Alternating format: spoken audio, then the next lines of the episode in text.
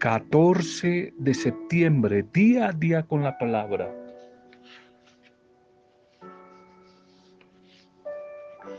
Para ir renovando nuestra manera de pensar a través de la palabra del Señor. Hay un ejercicio muy práctico que el pueblo judío en la antigüedad, especialmente en la etapa del desierto, hacía constantemente para vencer el miedo, para vencer el pesimismo y el negativismo. Y era contar, contar las bendiciones que habían recibido de Dios. Recordar las bendiciones, no olvidar. Recordar las bendiciones del Señor para recobrar la esperanza, para recobrar el optimismo, este método se utilizó y se ha utilizado por mucho tiempo. Recordar, agradecer las bendiciones de Dios. Por eso te dejo una tarea. Al menos, al menos, recuerda y escribe 10 bendiciones que en los últimos días has recibido de Dios. 10 bendiciones. Yo sé que de pronto tienes dificultades, yo sé que de pronto alguien que me escucha está, atravesando época de pruebas, pero aún en medio de las pruebas, Dios te ha bendecido. Recuerda, memoriza y escribe 10 bendiciones. Y si Dios lo hizo en el ayer, te bendijo, hoy lo va a hacer. Recuerda, reconoce y escribe 10 bendiciones que has recibido de Dios. Y ojalá las compartas con alguien, con alguien como testimonio. Un saludo y una bendición en este nuevo espacio a cada una de sus vidas. Una bendición a cada familia. Un saludo y una bendición a las diferentes parroquias, pastorales, comunidades a todos los que les llega este audio. Un saludo y una bendición en nuestra oración unida a la familia por todos los que hoy están de cumpleaños, celebrando la vida o algún tipo de aniversario. Bendiciones, un feliz día, un feliz aniversario. Primer mensaje para hoy. Caminos no conocidos. Caminos no conocidos. Salmo 27, 11 27:11 Señor, enséñame tu camino y guíame por tus sendas. Enséñame tus caminos y guíame por tus sendas. A veces cuando andamos por caminos no conocidos, muchas veces nos llenamos de desconfianza, de miedo y nos enfrentamos a dificultades, a problemas que no esperábamos. Escuchaba el testimonio de un muchacho muy joven, de esos domiciliarios de esta época, mensajeros que trabajaba llevando domicilios en su motocicleta y un día por los trancones decidió tomar un camino distinto para llegar a, su trabajo que se le estaba haciendo tarde. Y mientras trataba de recorrer lugares y calles no conocidas, lugares por donde no había pasado, pasó por una un cruce sin ver la señal roja de no permitido, pare, pare. Él no la vio y como no conocía el camino, siguió de largo.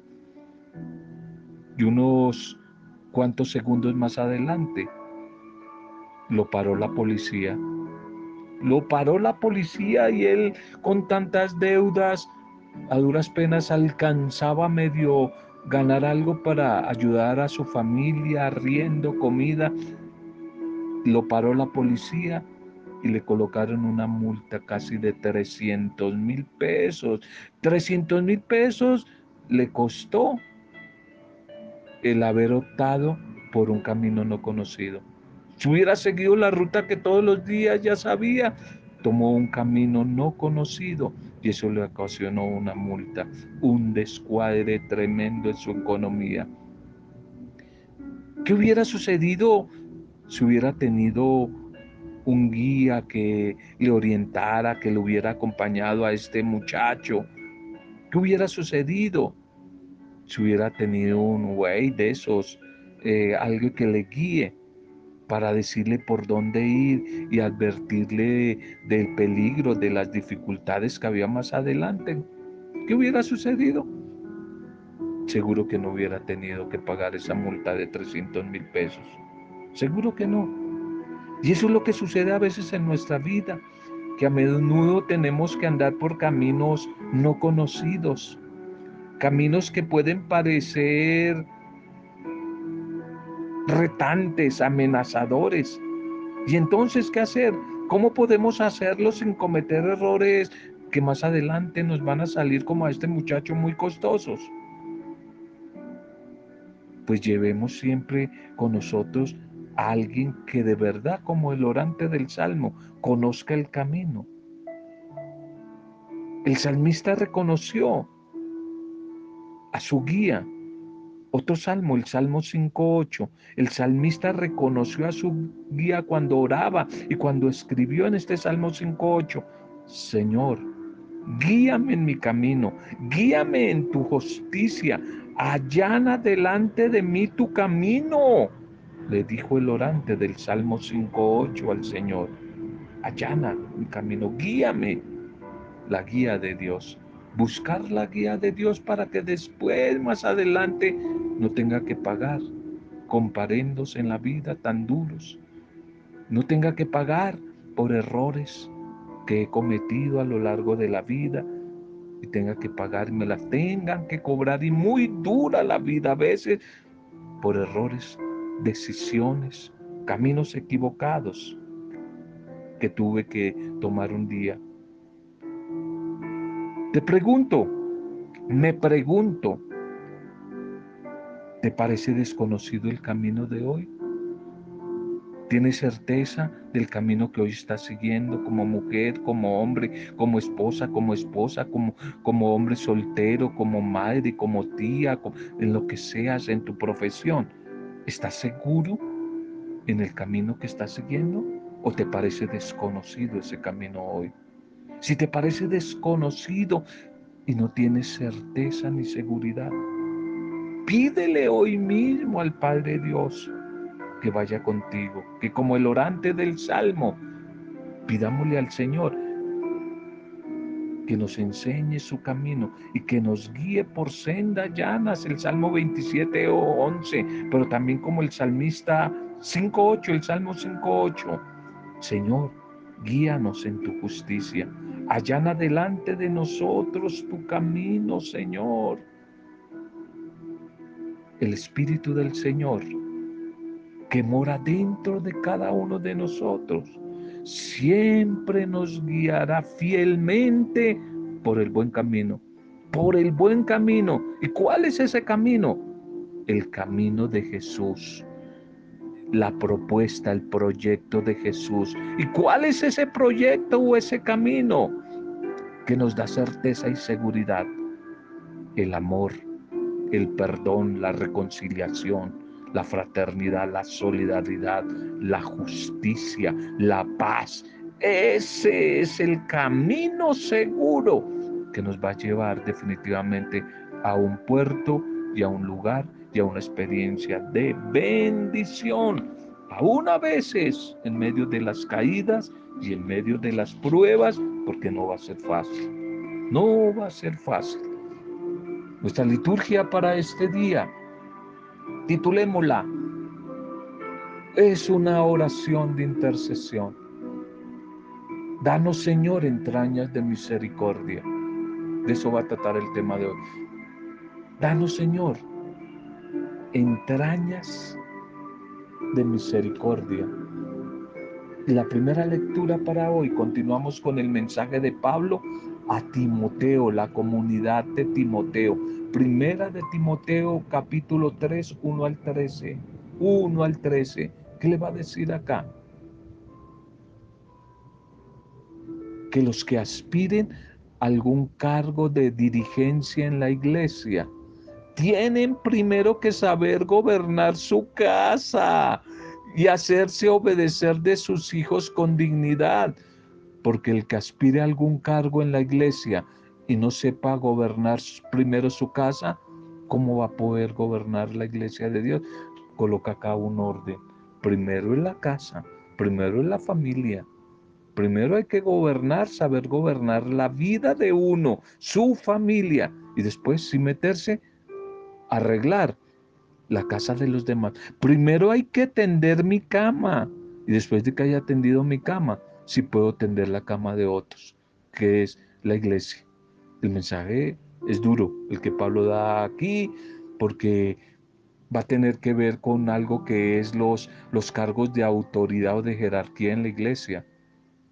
Por ejemplo, los sacerdotes, los, los presbíteros y los episcopos, los obispos, que les va a decir que, porque los antes los presbíteros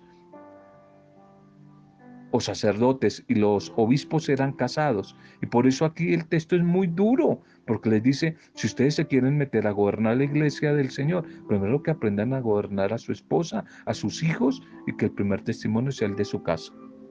O sea que el tema no es nada fácil, no es nada fácil. Este mensaje que se propone en la primera lectura, San Pablo quiere centrar la atención en dos cargos de responsabilidad el cargo de obispo y el cargo de diáconos. Estos términos provienen del mundo griego y fueron aceptados por los cristianos para designar a algunos líderes, algunos ancianos de la comunidad. La palabra obispo, episcopo, obispo, significa supervisor, supervisor. Y diácono significa servidor. Para ser obispo, es decir, supervisor, la carta dice que es necesario primero ser una persona equilibrada, una persona equilibrada en todas las áreas, en todos los sentidos de su vida, como difícil esa característica, qué complicada, equilibrada en su vida personal y coloca aquí la vida familiar. Primero tiene que saber administrar a su familia, a su esposa, porque ya lo acabo de decir, en la antigüedad los presbíteros, o sea, los sacerdotes, los diáconos y los episcopos, o sea, los obispos eran casados. Y por la casa es que tiene que comenzar la tarea. De tal manera que desde el punto de vista personal, primero se pide que sea una persona intachable, honesto, sobrio, bondadoso, dispuesto a ser eh, buen eh, eh, huésped, pero especialmente hospitalario, acogedor de los demás en su propia casa. Hay orientaciones también para los demás servidores, es decir, para los diáconos, como en el caso de, del de los obispos, donde sobresalen las cualidades humanas entre los diáconos, es decir, diácono es el que presta cualquier servicio, la música, la liturgia, la lectura, la, la, lo social, la pastoral de la salud, cualquiera que esté prestando un servicio, eso significa la palabra diácono, diaconía, servicio. Debe ser una persona de respeto, debe ser una persona también bondadosa, dispuesta a no excluir a nadie una persona dada al compartir. De tal manera que Pablo quiere mostrarle a Timoteo como unas amonestaciones que siguen vigentes hoy para los animadores, para los pastores de nuestro tiempo, de nuestras comunidades. Es fundamental en estos tiempos que se predique más con el testimonio, más con el ejemplo de vida que con las propias palabras. Y por otra parte, se cuide, se vigile, se vele en nuestras propias familias, en nuestras propias comunidades, para que reine el Espíritu de Dios y a través de él se puedan vivir las virtudes propias de una verdadera familia, las virtudes de, del amor, de, del perdón, que deben comenzar por nuestra propia vida, por nuestra propia familia. Estas cartas, que ya lo dijimos al comienzo, las de Timoteo, como con, las de Tito, son las llamadas cartas pastorales, es decir, para los encargados de la comunidad, los pastores, los encargados, los administradores de la comunidad, los dirigentes, sean presbíteros, laicos, obispos.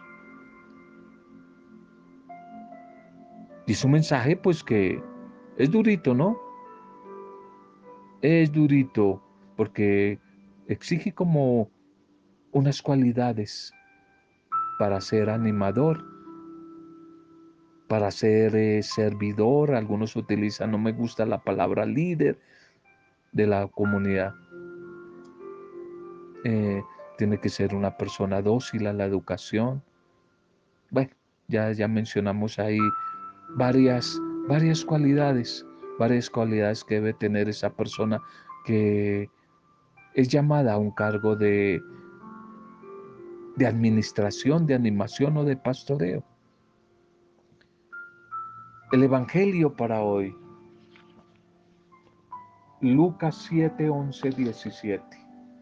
Lucas 7, 11, 17 nos va a decir el Señor. Muchacho, a ti te digo, levántate. Muchacho, a ti te digo, levántate. Este relato de la resurrección del hijo de la viuda es exclusivo de Lucas y como que evidencia nuevamente la bondad, la compasión, la misericordia de Jesús. Fijémonos cómo el Señor ve la situación de aquella mujer, esta mujer que había perdido su última esperanza. Y, Jesús se acerca y siente compasión de ella. Y en este caso, es él mismo, él mismo quien toma la iniciativa. Nadie le pide que se acerque, sino que se conmueve ante el dolor y el sufrimiento de la mujer. Y Jesús le pide que no llore, no porque él ignore la tragedia de la muerte, sino porque quiere dar la esperanza de la victoria de la vida, la victoria de la vida sobre la muerte. Él, Él es la resurrección y la vida. Él ha venido para que todos tengamos vida y la tengamos en abundancia. Y por eso Jesús se hace presente allí donde todos carecen de esa vida. Porque el hombre muere y cuando vive vive en el dolor de la muerte ajena. Jesús es el Señor de la misericordia. Jesús es el autor de la vida. Jesús es el vencedor de la muerte. Es el vencedor de la muerte. Este pasaje de hoy, que está solamente en Lucas, no está en los otros evangelios, en el fondo tiene un trasfondo de textos del Antiguo Testamento, hace referencia a hechos del Antiguo Testamento como Primera de Reyes 17, 17, 24 y Segunda de Reyes 4, 18, 37. Allí en estos textos del Antiguo Testamento del libro de los Reyes suceden dos resurrecciones obradas por el Espíritu Santo a través de Elías y de Eliseo. Se trata siempre de hijos únicos de madres viudas, como en el Evangelio de hoy. Hijos únicos de madres viudas. Por eso Lucas intenta en el mensaje de hoy, en el Evangelio de hoy, poner a Jesús en la línea de los antiguos profetas como anuncio motivador a toda la muchedumbre de que Dios es vencedor sobre la, sobre la muerte. Del resto del Evangelio de hoy, centra su atención a ese encuentro de Jesús con el dolor humano. Le inquieta a Jesús el dolor humano. No sigue de largo ante el sufrimiento y el dolor de la persona. Muy parecido a la parábola del capítulo 10, que más adelante la vamos a ver, del buen samaritano, que aunque al levita y al sacerdote cuando vieron el herido en el camino, no sintieron dolor humano, no les importó el herido, siguieron de largo. El samaritano sí. El samaritano se detuvo y le prestó auxilio a ese herido. Pues Jesús aquí nos quiere mostrar que Él no quiere seguir de largo, que a Él le interesa, le interesa el dolor humano y Él sale en busca Quiere tener un encuentro con ese dolor, con ese sufrimiento. En el relato del Evangelio de hoy, caracterizado por el drama fúnebre y el llanto de una mujer viuda y madre del difunto. Hoy, por tantas familias que están en la etapa de duelo, como la familia Sanabria, como tantas personas que en estos ya casi dos años de pandemia tantas despedidas, tanta muerte, tanto dolor, pues Jesús si se interesa y Jesús quiere salir al encuentro de cada uno de esos dolores, de esos sufrimientos, de ese drama fúnebre. Por eso nos encontramos ante algunos temas muy preferidos del evangelista Lucas en su evangelio y en los hechos de los apóstoles como ejemplo la compasión, la misericordia de Jesús ante la marginación total. Jesús, portador de la vida, tiene un contacto directo con la muerte. Eso significa que tocó la camilla donde llevaban al joven muerto. Tocó la camilla y eso no se podía hacer según la cultura, la religión judía. Y Jesús se acerca y toca al muerto. Y por eso hace posible una resurrección. Es el poder máximo de la vida sobre la muerte. Por eso actualiza Jesús dichos, palabras muy antiguas como unas que están en el libro del Deuteronomio para que lo revises con calma. Deuteronomio 32, 39 y a la luz de la Pascua, de la nueva Pascua, prefigura, anticipa su resurrección. Este pasaje tan divino, pero al mismo tiempo tan humano, nos quiere colocar en contacto con lo más auténtica misión de Jesús y su comunidad, su iglesia. Él que vino a compartir nuestras alegrías, nuestros triunfos, pero también nuestros dolores, nuestras angustias, nuestros sufrimientos, como los de tantas familias en esta etapa de duelo. El dolor se expresa en los millones de crucificados de nuestra historia. ¿Y cuál es la misión tuya y mía, de la iglesia, de la comunidad, en continuidad con la de Jesús? Seguir comunicando vida, esperanza, esperanza y no indiferencia ante el sufrimiento de los demás.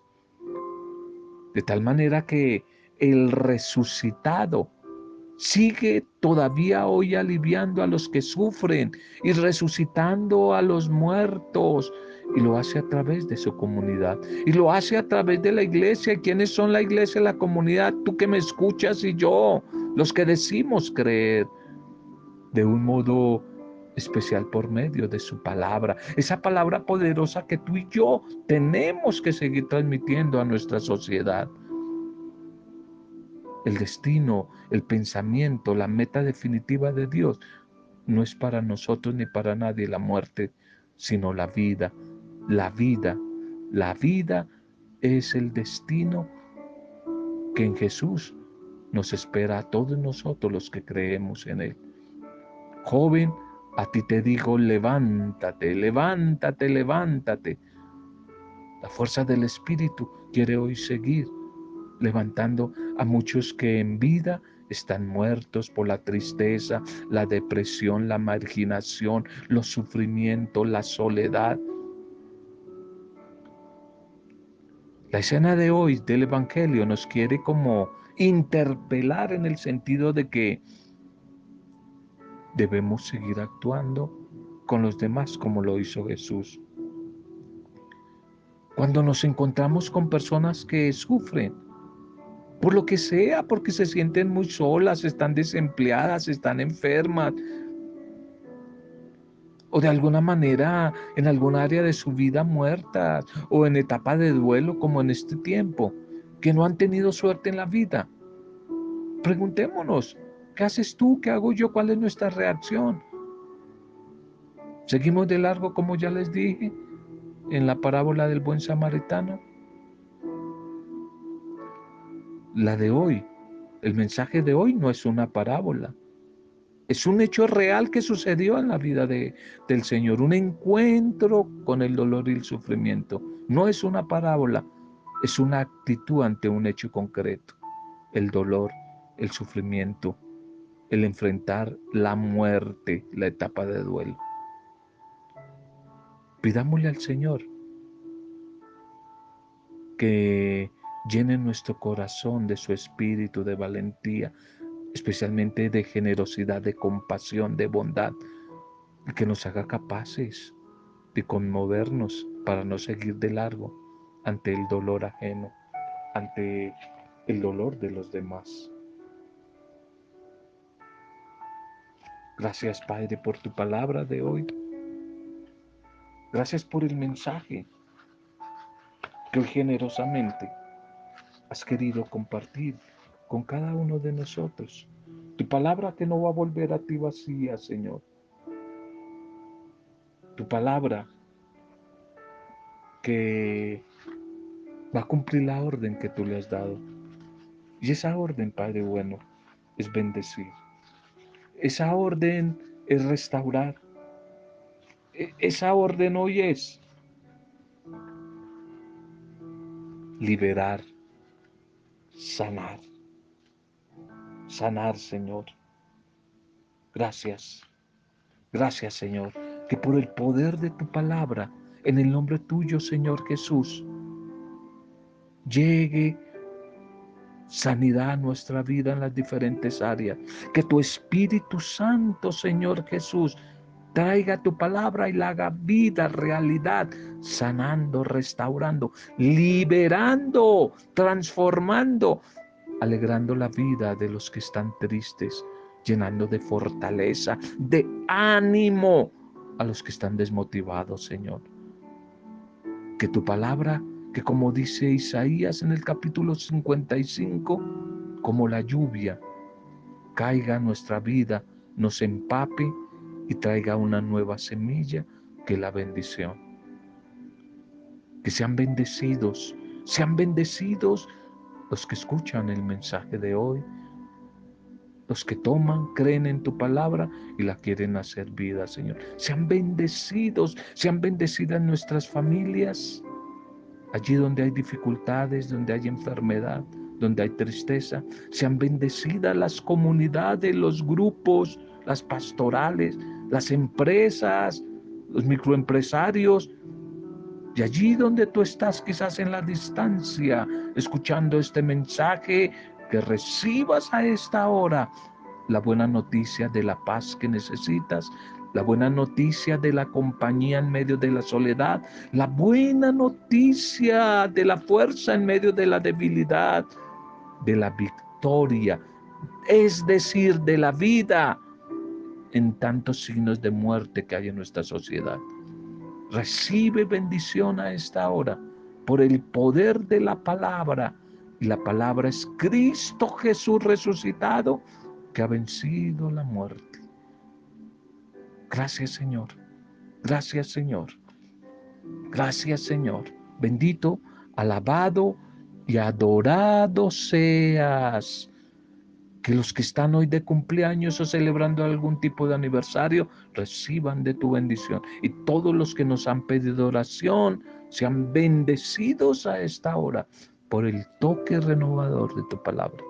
Desde el poder del Espíritu Santo y en el nombre de Él, para gloria, alabanza y adoración tuya, Padre Dios Creador en el bendito, soberano y supremo nombre de Jesucristo el Señor, el camino, Jesucristo resucitado, el que venció la muerte. En el nombre de Él, con acción de gracias y alabanza, hemos compartido el mensaje de hoy. Amén. Roberto Zamudio de día a día con la palabra.